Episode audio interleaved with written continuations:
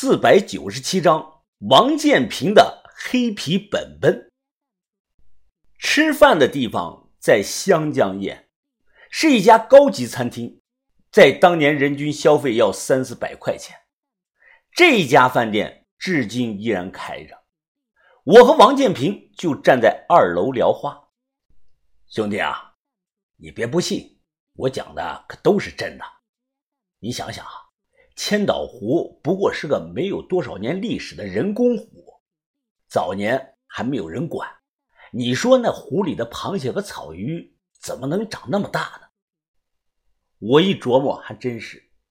千岛湖大闸蟹也很出名，个头大呀，听说比阳澄湖的这个还要大不少。还有，我听说农夫山泉也是在那里取水的，怪不得有点甜呢。可怕呀！王哥，抽一根吧。我帮忙点烟，他用手捂了一下。王哥，你的真名应该不叫王建平吧？他惬意的朝半空中吐了个烟圈。呵呵，兄弟啊，想必赖峰也不是你的真名吧？别多问了，大家都有点秘密，这样不挺好吗？我想想，我怀疑的看了他一眼。南派，他立即皱了皱眉头。北派，彼此对视了有两秒钟，我俩叼着烟握了握手。他弹弹烟灰，斜着眼看着包厢说：“北派这两年好混吗？”“哎呀，哪里好混呀，王哥！不瞒你说，我们北派的资源都快枯竭了。我去年一整年才挣了小几十万块钱，还是你们那边好啊。”水产丰富，天天能喝到海鲜汤。他听后笑了，呵呵海鲜汤好喝是不假，但那都是拿命换来的一碗汤啊。就说一趟活吧，我们南派死人的概率要比你们北边的高得多呀。别说入土为安了，很多人连尸体都捞不上来。所以啊，还是你们北边的好啊。你们南边好？不不不。你们北边好，南边好，北边好，得得得，咱俩也别争这个了。哎，兄弟啊，我看你虽然人长得不怎么样吧，但那俩女的好像都对你有点意思啊。那可都是大富婆呀，你要能逮住一个，那还干什么活呀？这话说的，我心想啊，你他娘的才长得不怎么样呢，我再丑也比你帅。南派果然都不是好东西，他笑着看着我，兄弟啊，傍富婆的机会就摆在眼前了，你得把握住啊！叶老板这种大家千金身上都是香喷喷的，是极品呀！你要是换成我，我能舔他一晚上，我能舔到他意乱情迷，舔到他小河汇聚。舔到他沧海横流啊！我听了顿时乐了。王哥，那你舔吧，我反正是没那个技术。哎，技术都是练出来的，你难道没舔过呀？我摇头说：“真没有。”他笑着看着我。哈 哈哎呀，那兄弟啊，我传你四句口诀，听好了啊：舌头分开路。外围打大圈左右横扫十五下，上下交替等开花 我靠！我心想呀，王建平，你这个人看起来是老老实实的，挺正经，怎么实际上是个老色鬼呀？哎呀，对了，兄弟啊，看你对这个千岛湖这么感兴趣，哎，你不会是也想去那里捞碗汤喝吧？我马上说：“那倒没有，就是好奇问问而已。”他盯着我，认真的看着我说：“哎，那片水域少说是几百平方公里啊！除了老房子和古建筑的遗址，水下还有从战国一直到清代的古墓群。问题是，你在水下怎么用洛阳铲呢？以前有人尝试用那种外国佬造那个水下钻井机。”结果打上来的全他妈的是臭泥浆啊！我点点头，表示认可他的话。这么多年了，明知道水下有古墓和古董，但千岛湖水域压根就没有正式的进行过一次水下的考古。原因就是现在的技术做不到，没有那个能力。水下的古墓挖不了，但水下那些老宅子里啊，可是正儿八经的有好东西啊！肯定有明清时期的青花瓷，有各种奇怪样式的铜器、铁器，还有古钱币、银元。听说水下有不少的老宅子的个房梁、桌椅等，用的都是紫檀和黄花梨。谁胆子大，谁能捞到这些？那就该着谁发财，就好比当年江口水域附近的那些村民，有太多人一夜之间就开上了奔驰、奥迪，从此改变了自身的命运；还有部分人也捞到了东西，但主动上交了，事后得到了一面锦旗和几百块钱的奖金。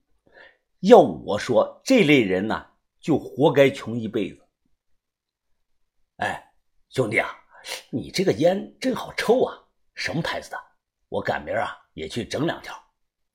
不知道啊，王哥，这这是我刚才在叶老板的家里拿的，好像是内部特供的烟吧？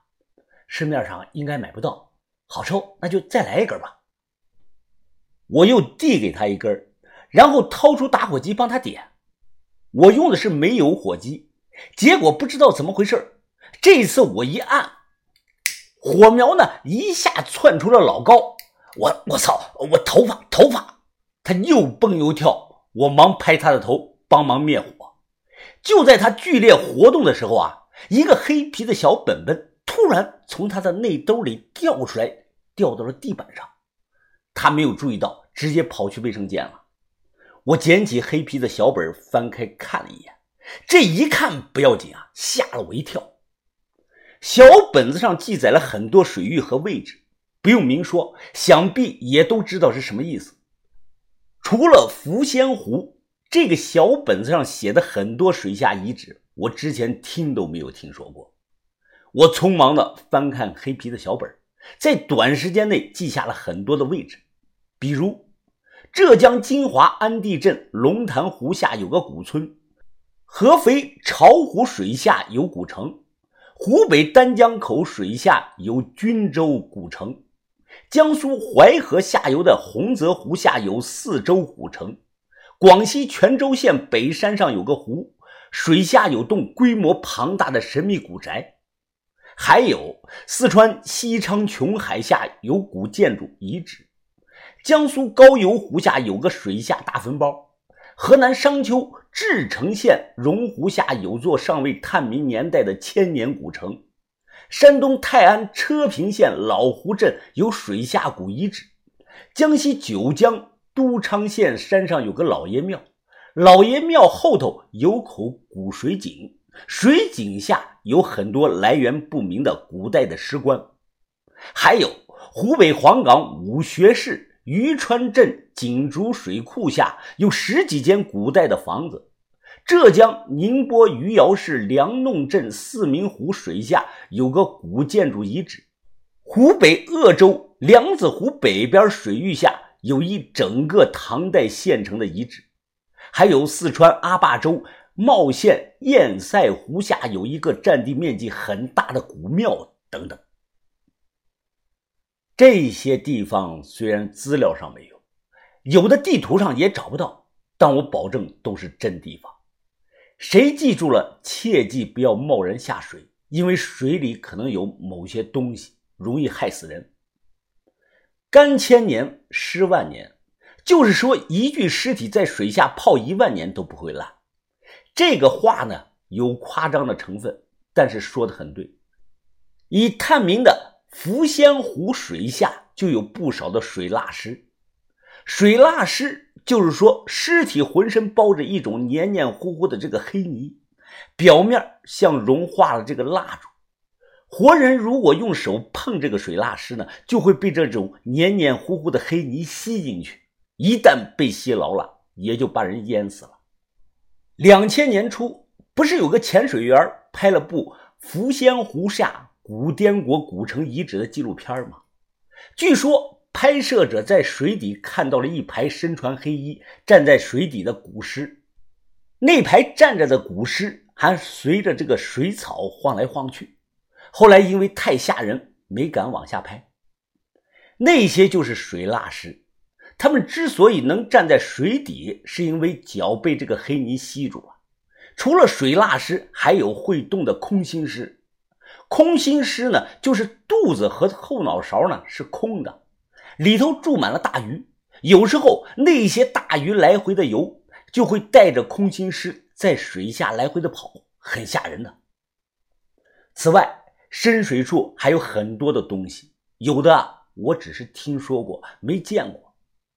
晋婆这个东西啊，有可能是古代留有长头发的这个女尸。她头发和水底的绿毛藻共生在了一起了，结果就像爬山虎一样，头发是越长越长。有人下水不小心碰到了这种绿毛藻和女人的头发的共生体，就会被拖住，最后呢被头发缠死。这些年土坑墓搞多了，我开始对水洞子感兴趣了。水洞子出的这个东西啊，不生锈，品相。非常的好，很多千年的物件出来后跟那个新的一样，我忍不住闭上眼，仿佛自己置身在那片幽蓝的世界中，周围水草飘啊飘，鱼儿是游啊游。突然剧痛感传来，一只粗糙的这个大手掐住我的后脖子，这一下疼得我瞬间睁开了眼睛，回到了现实。我忙转头看。疼疼呀，杨杨哥，杨巨一脸寒霜的看着我，我他妈找你找的好苦啊！我之前说过，买表就等于买你自己的命，你忘了？啊，杨哥没忘啊，没忘，我都跟人家讲好了，明天就给你买，又他妈是明天，哈哈，不用明天了，你下去找鱼盖头吧。